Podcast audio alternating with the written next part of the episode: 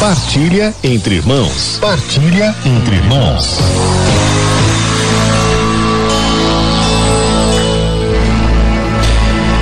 Nós vamos agora partilhar, começar hoje uma série de partilhas sobre os frutos do Espírito.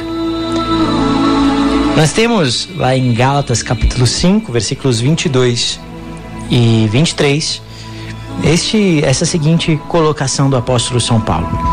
O fruto do Espírito é a caridade, a alegria, a paz, a longanimidade, a bondade, a benignidade, a mansidão, a fidelidade, a modéstia, a continência, a castidade. Esses frutos do Espírito querem dizer as obras virtuosas que provêm da ação do Espírito dentro de nós. São esses doze principais frutos do Espírito Santo na nossa alma. Isso porque, porque principais eu digo, porque conforme Santo Agostinho explica, São Paulo não tinha aí o intuito de dar o número exato desses frutos do Espírito dentro de nós, mas apenas de mostrar o gênero de coisas que nós viveremos se formos movidos pelo Espírito Santo. Esses doze frutos do Espírito são esses doze principais frutos do Espírito, nos mostram como é a vida de alguém que está cheio do Espírito Santo.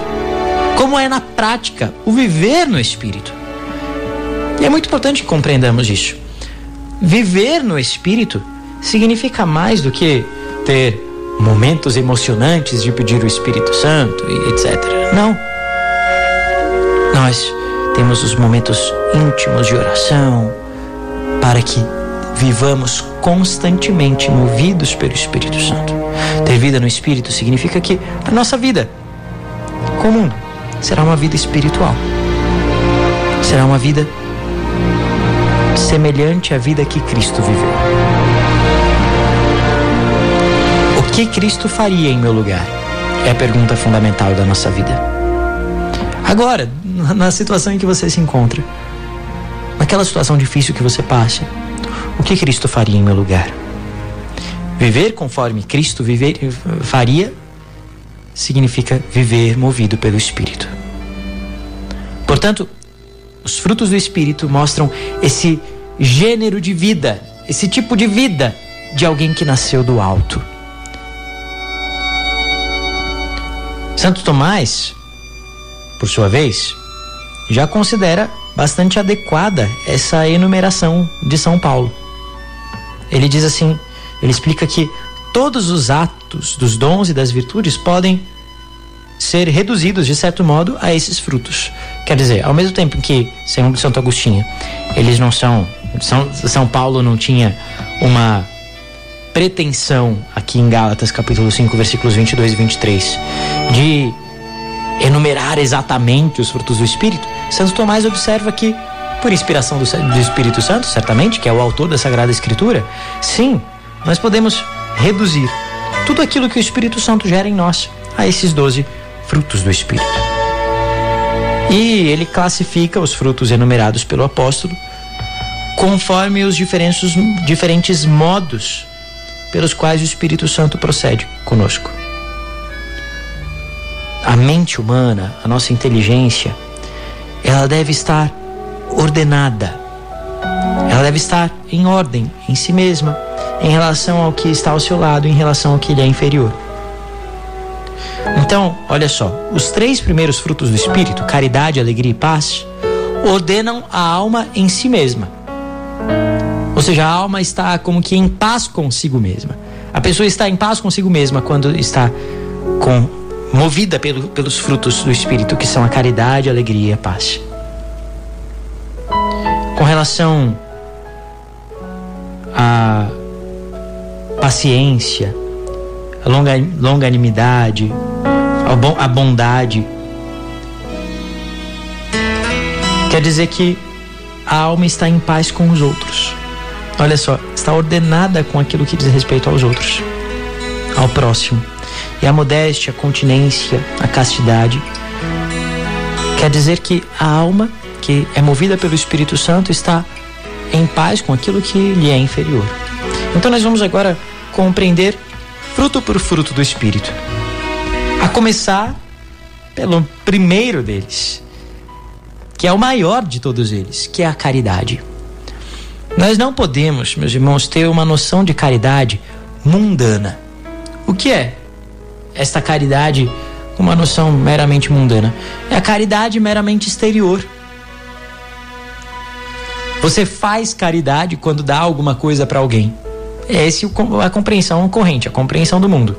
Então você faz caridade quando dá roupa para as pessoas. Você faz caridade quando dá comida. Você faz caridade quando faz isso ou faz aquilo. A caridade, então, parece que é algo exterior, mas não é. Este fazer coisas são obras de uma caridade interior. Devem ser, aliás, obras de uma verdadeira caridade interior. Santo Tomás explica que a caridade é o sentimento primordial e raiz de todos os sentimentos bons. Nela, na caridade, o Espírito Santo se dá a nós de modo particular. Porque ele mesmo é a caridade. Ele mesmo é o amor. Deus é amor. Amor e caridade são a mesma coisa. Quando uma alma está cheia do Espírito Santo, está cheia do, do, do, do, Espírito de Deus, está cheia da própria caridade que é Deus. E o amor transborda dessa alma, portanto. O amor transborda de nós. Primeiro, esse amor me transforma interiormente e depois faz, portanto, com que eu haja de modo diferente. Foi o que aconteceu, por exemplo, com Santa Maria Madalena. Uma pecadora pública, perdoada, restaurada. A palavra diz que ela era tomada por sete demônios, quer dizer, por todo tipo de vícios, de pecados. Mas o Espírito Santo a transformou de tal modo que ela se tornou apóstola dos apóstolos. Ela amou tanto a Cristo que ela foi aquela que a quem ele escolheu aparecer, ressuscitado, para que ela anunciasse aos apóstolos. Veja que grande amor havia no coração dessa mulher, porque ela foi tocada pelo amor. Ela foi tocada pela caridade divina e, portanto, o amor transbordado, transbordava dela. Tocada por um amor corajoso. São Francisco de Sales, seguindo Santo Agostinho, diz que a medida do amor, a medida de amar a Deus consiste em amá-lo sem medida. E São Pedro Julião Eimar diz uma outra coisa bonita. O que é o amor senão o exagero? Quer dizer, o amor não mede as obras com que ama. A caridade, então, ela é mais do que um sentimento. O amor verdadeiro, veja, ao mesmo tempo em que a caridade não, não são atos externos, essa caridade, uma vez que é amor, não são meramente sentimentos, mas ela reside na vontade. A caridade mora na vontade. Não se trata necessariamente de um amor sentido, portanto, mas de um amor intensamente querido. Eu quero amar, eu quero agir com amor. Nas almas fervorosas, mesmo quando não se sente, se age com amor, se busca o amor, se busca amar. Porque a pessoa é movida pelo Espírito Santo. Verdadeira prova da, da autêntica caridade é se existe uma repulsa a tudo aquilo que é contrário à caridade. Sabe o que é contrário à caridade? O pecado. Sim, até mesmo contrário à caridade com o próximo. Porque a verdadeira caridade com o próximo consiste em enxergar no próximo o próprio Cristo e fazer o amor ao próximo por causa de Cristo. Portanto, aquele que não foge do pecado, aquele que não titubeia em ofender a pessoa que pretensamente ama, será que ama de verdade? Será que tem caridade de verdade? Santo Agostinho diz assim: Ficará demonstrado que amas se vires em ti odeias o que é mal. Ficará demonstrado que amas o que é bom se vires em ti que odeias o que é mal. O amor a, a Cristo, portanto, se verifica no ódio de tudo aquilo que ofende a Cristo e no transbordamento desse amor como amor ao próximo. O amor ao próximo, como diz Santo Agostinho também, é como que o princípio do amor a Deus. Portanto, meus irmãos, compreendamos bem o que é esse fruto do Espírito que é a caridade. Que é a caridade. Consiste em um mover do Espírito no fundo da nossa alma, em que nós somos impulsionados para amar, para amar a Deus com amor ardente e para amar o próximo com verdadeiras obras de misericórdia. Alguém pode dizer: Eu faço tanta caridade, mas no fundo é só uma filantropia. A verdadeira caridade só existe na graça de Deus, só existe como fruto do Espírito Santo. Ora, vejamos a nossa capacidade de perdoar, por exemplo. Foi o evangelho de ontem, domingo. Nós somos capazes de perdoar aqueles que nos ofendem. Nós somos capazes de suportar pacientemente as ofensas que fazem a nós. Se não, que caridade nós temos? Nós somos capazes de engolir o nosso orgulho quando sempre que somos chamados a isso? Senão que caridade nós temos? Nós somos capazes de conter a nossa língua. Eu sou capaz de me calar e não falar mal do outro? Senão, que caridade eu tenho? Ainda que faça o bem aos pobres. A verdadeira caridade, lembremos, consiste em agir sempre como Cristo agiria. Busquemos isso, meus irmãos. Peça isso ao Espírito Santo. Peça a graça de Deus. Busquemos a graça de Deus nos sacramentos, na confissão. Daqui a pouco está chegando a quaresma. Na Eucaristia. A Eucaristia é o verdadeiro sacramento da caridade. Porque que maior prova de caridade divina, senão Cristo ter se entregue na cruz por nós. E essa entrega dele na cruz é renovada em cada Santa Missa. E ele se dá a nós para ser comungado sob a aparência de pão. Se humilha por amor a nós. Que grande caridade. É Ele quem nos ensina a amar. A Eucaristia nos ensina a amar. Vamos pedir juntos agora o dom da caridade. Espírito Santo, ensina-nos a amar. Ensina-nos a ter amor a Deus e agir com amor ao próximo. Vem Espírito,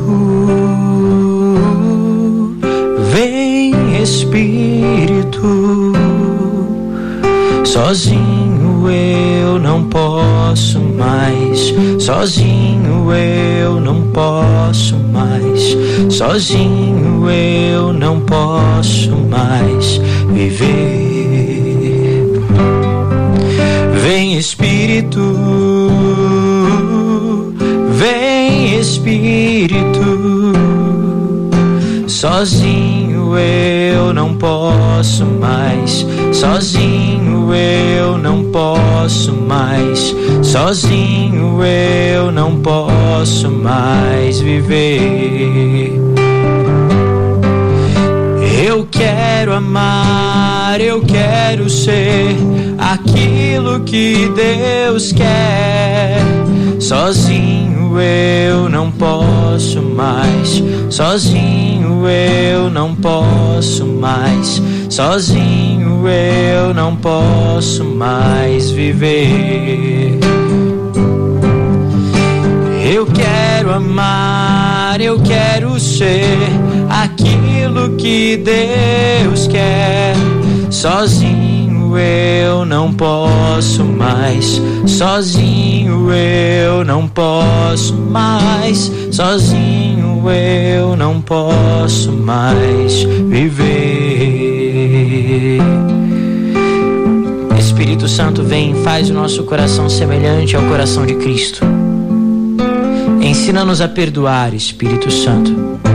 Dá-nos a graça de viver em paz, porque temos em nós o maior fruto da tua presença em nós, que é o fruto da caridade. Ensina-nos a amar, porque sozinhos nós somos egoístas, nós somos orgulhosos, nós somos lentos, preguiçosos para amar. Dá-nos a graça de praticar o amor em verdadeiras obras de misericórdia. Dá-nos a graça de perdoar os nossos ofensores. Espírito Santo, ensina-nos a ter um amor profundo e verdadeiro para com Deus.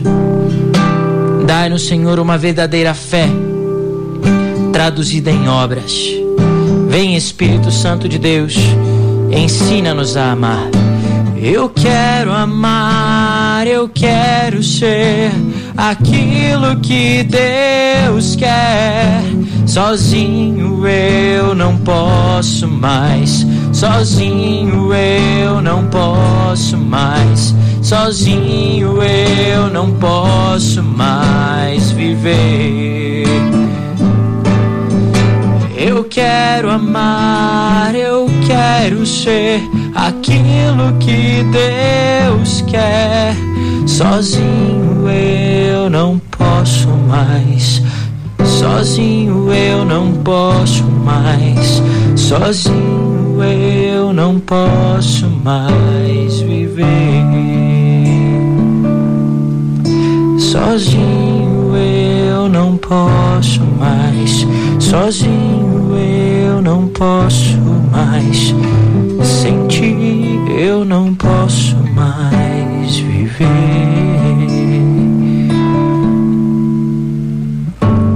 Enviai, Senhor, o vosso Espírito, e tudo será criado, e renovareis a face da terra.